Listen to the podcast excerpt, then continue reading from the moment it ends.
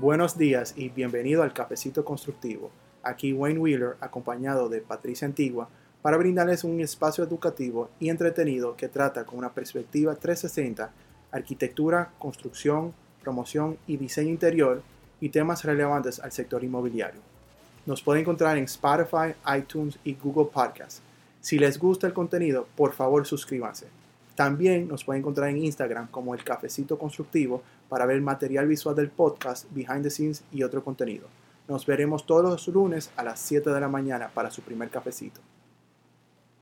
Antes de arrancar con el tema de hoy, eh, le quiero dar la bienvenida a nuestra invitada. Es una egresada de UNIBE de Arquitectura de Interiores con una maestría en Italia de diseño de calzados. Entonces viene interesante el, tema de hoy.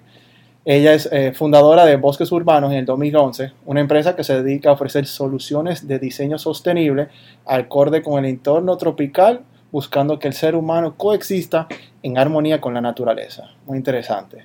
Ellos son también representantes de Semper Green desde el 2016, el sistema de, de, jardines verticales en todo el Caribe y también están asociados con el experto internacional Georg Bruning para los techos verdes. Y en conjunto con él desarrollaron una línea de sustratos para siembra fuera de suelo que se llama Terra Light. Y nuestra invitada se llama Natalia Franch. Bienvenida. Bienvenida Natalia. Gracias, gracias por la invitación. Entonces, explícanos un poquito cómo una persona que hace una maestría en calzado ya llega a ser una experta en lo que viene siendo el paisajismo y está en el movimiento de techo verde. Bueno, yo creo que no va muy divorciado al tema de, lo que estudié, sobre, o sea, arquitectura de interiores. Está muy relacionado por el tema de la, o sea, siempre buscar la estética, el bienestar, la belleza en las cosas, ¿no? Entonces, a pesar de que estudié calzado cuando viví en, en, Europa, conocí todo lo que fue el movimiento de las paredes vivas, como le llamaban en esa época. Entonces, eso siempre se me quedó grabado como en la mente, siempre me gustó muchísimo todo el tema de paisajismo. Eh, y entonces cuando regresé a Santo Domingo, hice varias colecciones de, de calzado, pero definitivamente me di cuenta como que el mundo de la moda no era lo mío. Entonces decidí... Pasión. Sí, entonces decidí reenfocarme con los interiores. Entonces ya trabajando con interiores, eh, comencé a hacer algunos jardines para algunos clientes y comencé a investigar sobre todo el tema de infraestructura verde. Comencé con el tema de los, de los muros.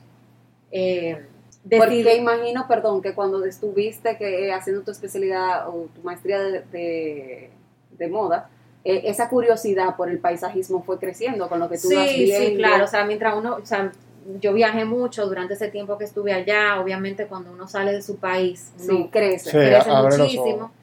Entonces, claro, cuando fui a Madrid vi los muros verdes de Patrick Blanc, cuando fui a París también, era algo súper nuevo, pero me pareció sumamente interesante. Y entonces decidí eh, entrar en el mundo del paisajismo, pero pensando más en el paisajismo urbano, que entendía que era el futuro, o sea, cada vez más vivimos en edificios, la ciudad está creciendo verticalmente versus horizontalmente, entonces entendía que era una necesidad que, que, o sea, que iba a surgir, ¿no? Entonces de ahí comienza. Eh, decidimos fundar Bosques Urbanos, ya con esa filosofía de la integración de la naturaleza y el paisaje en los interiores, en la arquitectura, y decidimos hacer este sistema inspirado en el sistema de Patrick Blanc y duramos vaya varios años en investigación haciendo pruebas. El primer jardín yo lo hice en, la terraza de mi casa, ese duró dos años, o sea, porque no nos atrevíamos todavía a incursionar en eso hasta que no tuviéramos como ya, vamos a decir, todo eh, sistematizado correctamente, cómo iba a funcionar. Estructurado. Estructurado. Entonces, o sea, llegamos ya a un punto que decimos que pues vamos, vamos a comenzar a ofrecer este tipo de servicio y así comenzó Bosques Urbanos. Eh, comenzamos haciendo este sistema hecho aquí en, en, RD, con obviamente materiales, parte de aquí, parte importados. Okay. Eh, el sistema consta de eh, una superficie de base, ¿no? Luego era un fieltro inorgánico, hacíamos como unos bolsillos, esos bolsillos se rellenaban con un sustrato y ahí se sembraban las plantas, obviamente con su sistema de fertilización integrado.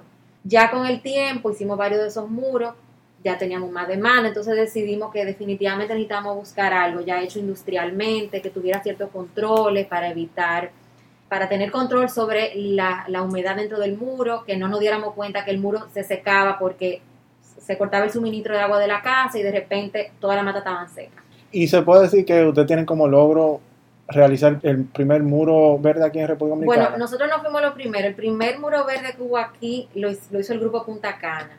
Eh, en, su, en su oficina en la Lincoln, que fue un sistema de, cajitas.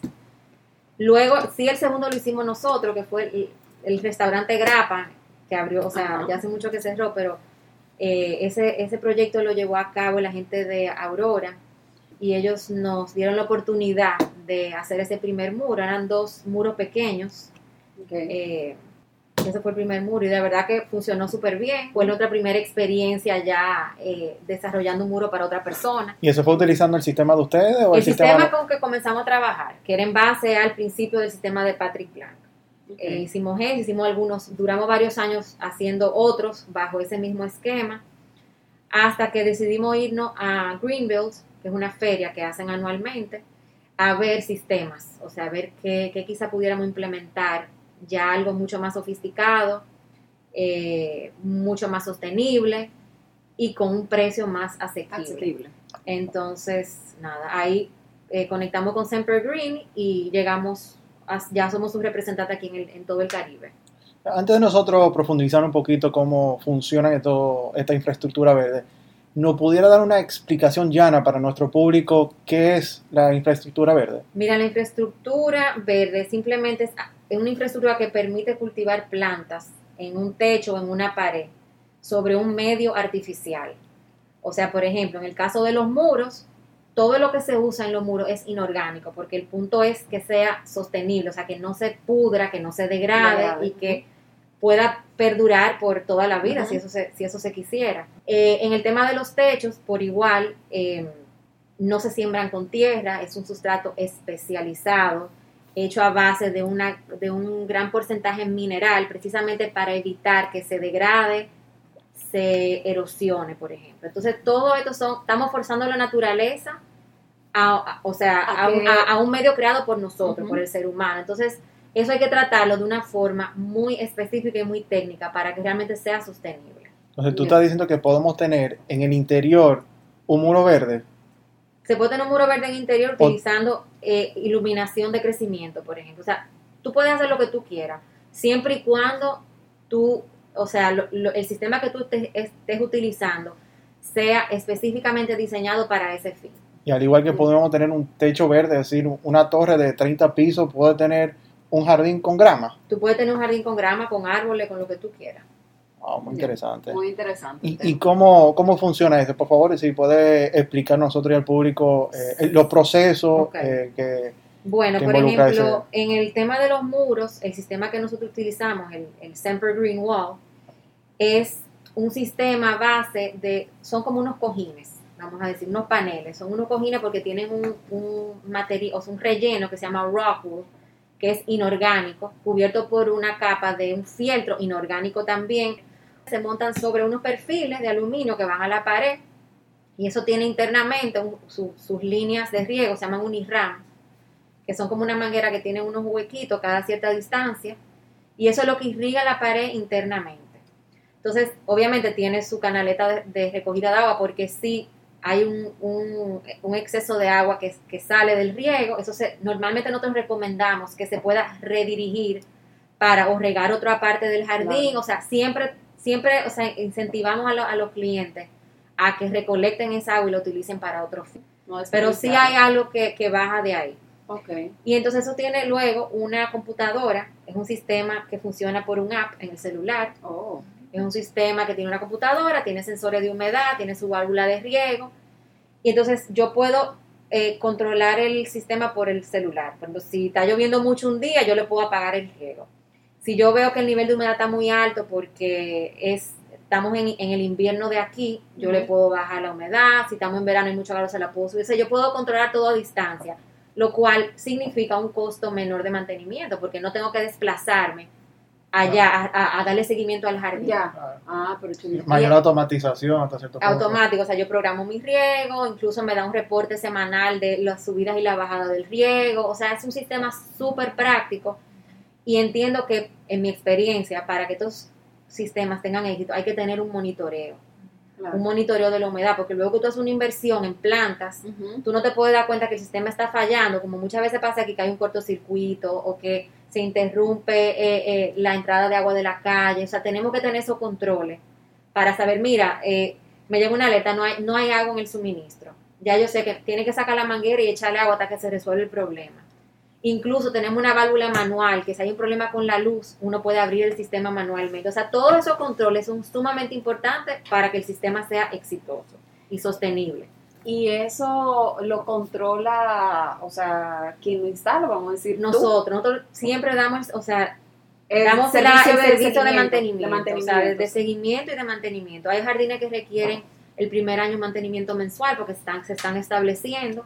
Ya luego del primer año se puede hacer mantenimiento cada dos meses, pero siempre monitoreándolo a distancia. Ya, o sea que el cliente, por ejemplo, tú lo llamas y mira, hoy ya, ya estamos en tiempo de hacerle... Siempre se hace un programa, o sea, nosotros ah, establecemos, luego de instalar, nosotros obviamente dentro de eh, la cobertura del servicio hay tres o cuatro meses de mantenimiento mensual incluido en la propuesta, porque nosotros tenemos que velar porque ese jardín se establezca correctamente, eso no corresponde a nosotros. Entonces ya luego de ese tiempo le hacemos un programa de mantenimiento al cliente y ya comenzamos con el servicio regular, ya sea mensual, ya sea bimensual, depende de lo que requiere el jardín. Pero el, monitoreo a distancia, siempre. Ok, con ese sistema, ¿tú tienes algún jardín que se haya realizado eh, acá? Sí, tenemos varios. Tenemos en residencia privada, en el Hotel Embajador, en las dos suites presidenciales instalamos unos bastante grandes. O sea que tenemos muchos proyectos ya eh, realizados con, con ese sistema. Ok, nosotros vamos a estar subiendo en nuestras redes sociales, en Instagram, material de apoyo de esta entrevista a Natalia Franch para que nuestro público pueda tener una información visual eh, de este tema tan interesante que para mí es, eh, es, una dicha poder contar con ella hoy y poder eh, tener más información sobre el mismo. Entonces, todos los techos verdes son iguales, ¿verdad? Bueno, el techo verde es, eh, yo creo que el techo verde es, un, ya son proyectos mucho más complejos que los muros. Tienen, o sea, los muros tienen muchos beneficios eh, ambientales, pero creo que los techos hasta más. Hay tres tipos de techo. Hay lo que es el techo extensivo, semi-intensivo y el techo intensivo. La, la, diferencia entre esos tres techos es la profundidad con que se trabaja. El extensivo es un techo que puede, se, o sea, se puede trabajar 7 y 13 centímetros. Entonces, ¿qué lo que se utiliza normalmente para un techo extensivo es un cubresuelo, que normalmente no es grama, porque la grama requiere de mucha irrigación. Perdón, los cubresuelos. Los cubresuelos son, son plantas que crecen, o sea, horizontalmente, se riegan, vamos a decir, y, o sea, no, crecen muy alto, es como si fuera una grama. Imagínate una grama, pero los cubresuelos son normalmente plantica leñosa que tienen como tallito, pero bien bajito. Entonces hay cubresuelos que aguantan menos agua que otros.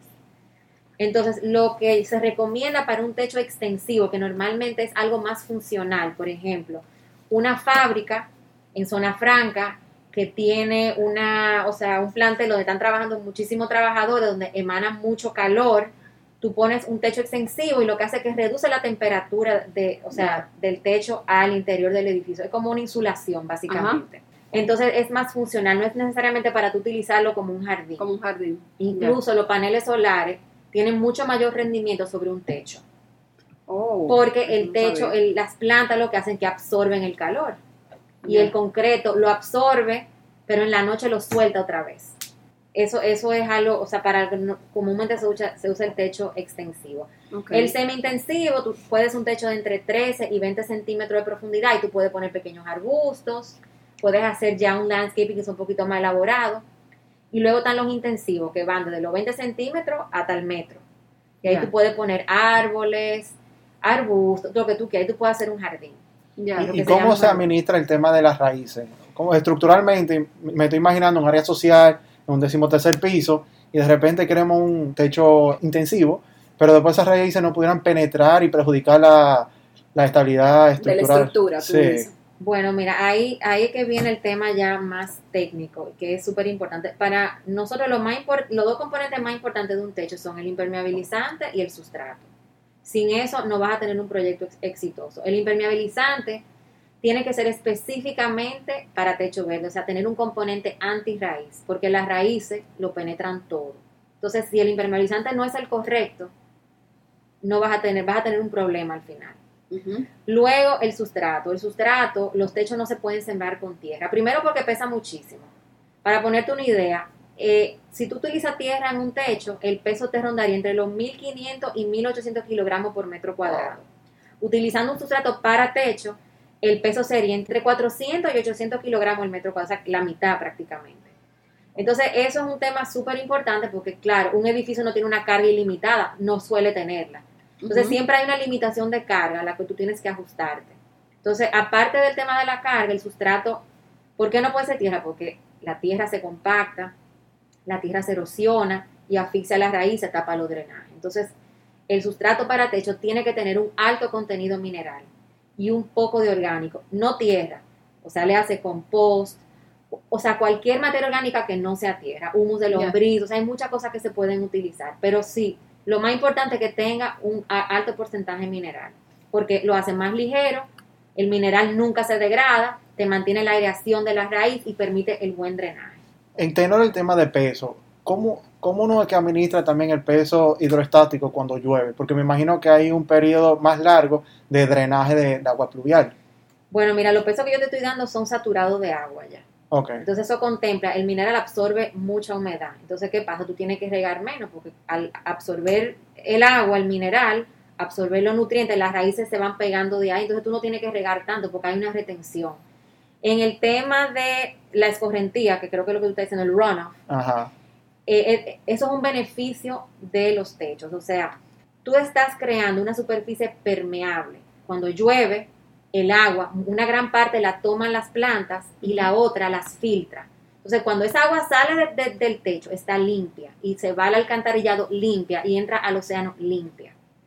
Y también estás absorbiendo una gran parte de, o sea, va a fluir mucho más despacio que si tú tuvieras un techo sin vegetación, porque, o sea, el agua cae en el techo y se va. Eh, o sea, en un techo el agua la recoge la planta, va cayendo, la va filtrando, la, o sea, la capa de sustrato, la capa de drenaje y va bajando más lentamente hacia el alcantarillado. Ya, y algo que yo quería, con lo que dijo Natalia anteriormente, que estábamos hablando de la tierra, eh, eso es lo que generalmente se hace. Eh, sí, sí, generalmente. Y después uno ve que ese jardín o ese, esa jardinera se eliminó y la, la tienen la mayor parte del tiempo vacía o cambian las plantas, pero nunca eh, es fructífero. Sí, porque por ejemplo aquí en los, en, la, en los edificios se construyen muchas jardineras perimetrales, ¿no? Pero eso es un techo, eso es un techo verde también, porque todo lo que es fuera de suelo tú lo tienes que tratar con un sistema por capa. ¿Por qué el sistema por capa? Porque tú, es, tú tienes que replicar el perfil natural del suelo. Eso es lo que tú estás logrando con el sistema por capa, no es otra cosa que eso. O sea, en el suelo natural hay diferentes, hay le llaman horizontes, que podemos poner un gráfico de eso en la en, Instagram. Se llaman horizontes. La composición natural del suelo, como te decía, hay diferentes horizontes. Está, por ejemplo, la primera capa de suelo, que normalmente es una capita bien suelta de tierra. Luego está el horizonte A, que tiene mucha materia orgánica. El B, que tiene muchos minerales finos. O sea, ahí tú ves ya como está entrando en el perfil, o sea, la capa mineral, que no es solamente el orgánico. Y luego en el horizonte C está lo que es la roca, los fragmentos de roca madre, que son ya pedacitos más grandes de mineral. Y luego abajo está el bedrock, lo que es la roca madre, que son los trozos de tierra, o sea, de, de, la última capa del suelo. Entonces, en el techo verde estamos replicando exactamente, eso. O sea, siempre hay uno de los sustratos que tiene un poco más de orgánico que otro. Entonces, a veces nosotros hacemos eh, eh, mezclamos dos tipos de sustrato, uno quizá con más orgánico y menos mineral arriba, la segunda capa que tiene mucho más mineral que orgánico, luego va el manto filtrante, que es una tela que evita que todo ese como una esa, es como una telita bien finita que es, que es inorgánica, o sea, no se pudre tampoco. Y lo que hace eso es que cuando llueve o le cae agua al sustrato, todas esas partículas de la parte orgánica no se van a la capa de drenaje, que ya son los pedazos minerales más grandes. Para que no lo tape. Exacto. Entonces ya luego está otra tela que se usa para proteger el impermeabilizante y finalmente ya la losa del edificio. Y ya con eso uno, uno intensivo, uno pudiera sembrar un árbol de cuántos pies. Bueno, si tú tienes la profundidad, por ejemplo, un metro, en un metro tú puedes sembrar un árbol grande, porque lo que hace es cuando tú tienes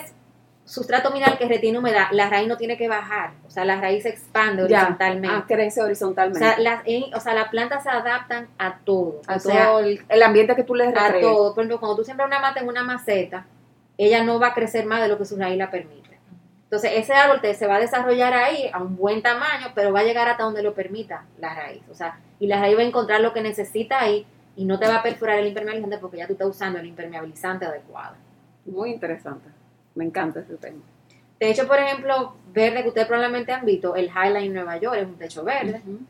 Eh, el Chicago City Hall tiene uno de los techos, o sea, de los techos más lindos. Y eso fue, por ejemplo, mi, mi socio, mi asesor, York Browning, fue quien diseñó ese techo y estuvo presente en la instalación de ese techo.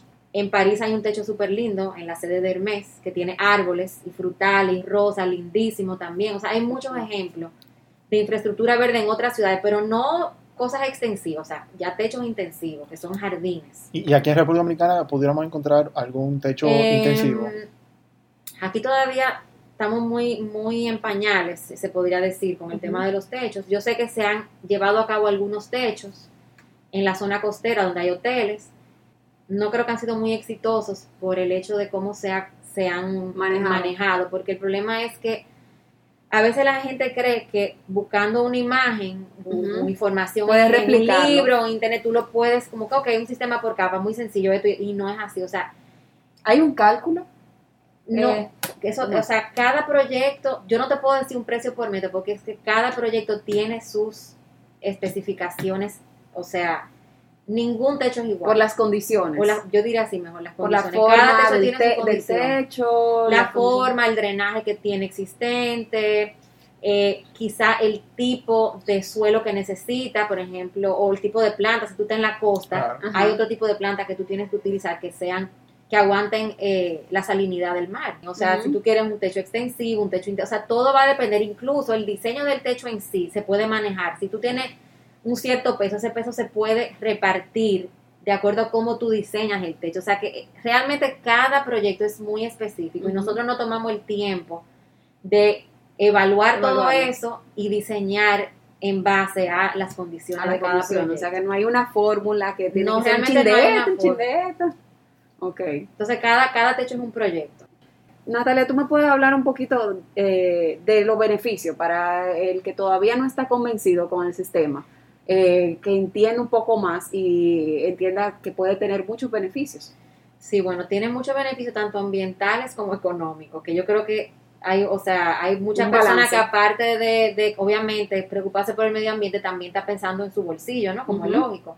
Por ejemplo, un techo puesto sobre un, o sea, un, un, techo verde en una azotea de un edificio te puede extender la vida útil de tu impermeabilizante más de 60 años, porque no le están dando los rayos UV directamente al impermeabilizante.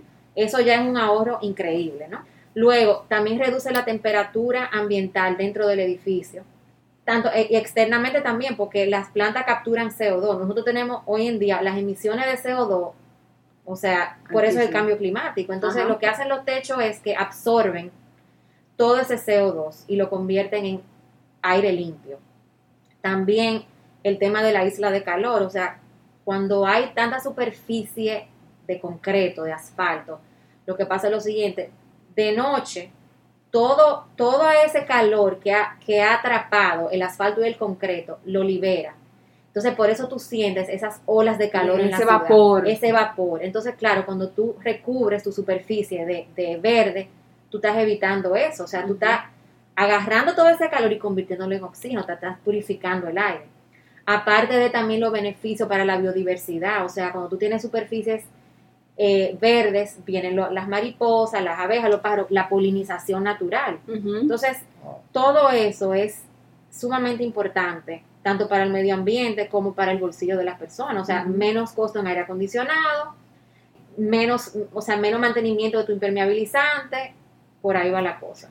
Y sería como interesante que en las edificaciones, en las torres, eh, se empezara a implementar como una reglamentación, como por ejemplo en los mismos proyectos de infraestructura baja eh, y de una cantidad de metro cuadrado eh, considerable, se exige un porcentaje de, verde en, ese proyecto completo. Sería interesante que dentro de una torre vertical eh, empiecen a, exigirse una... Bueno, en Colombia lo hace. En Colombia hay una estrategia para mejorar la calidad ambiental afectada por la urbanización. Entonces, ellos lo que hacen es que otorgan incentivos a quienes implementan proyectos de infraestructura verde en su edificio. Entonces, simplemente saber cómo llevarlo a cabo. Eso es lo más importante. Y entender que es algo técnico, no es algo que pueda hacer cualquiera. Cualquiera. Hay que estar especializado y saber qué materiales utilizar y cómo manejar el proyecto. Bueno, muchas gracias Natalia, muy instructivo, muy interesante este tema. Eh, la verdad que te agradecemos mucho. Me encantó el tema. Sí, la verdad, que qué buen tema para arrancar un lunes a las 7 de la mañana. Bueno, pues gracias por la oportunidad de exponer por qué deberíamos de adoptar este tipo de proyectos. Súper importante. Muchas gracias, eso ha sido todo por hoy. Para cualquier pregunta, inquietud o comentario, favor de escribirnos al cafecitoconstructivo.gmail.com. Si les gusta el contenido de lo que han escuchado, por favor suscríbanse a Spotify, iTunes, Google Podcast como El Cafecito Constructivo. También para el apoyo visual en Instagram nos pueden encontrar como El Cafecito Constructivo. Muchas gracias. Bye. Chao.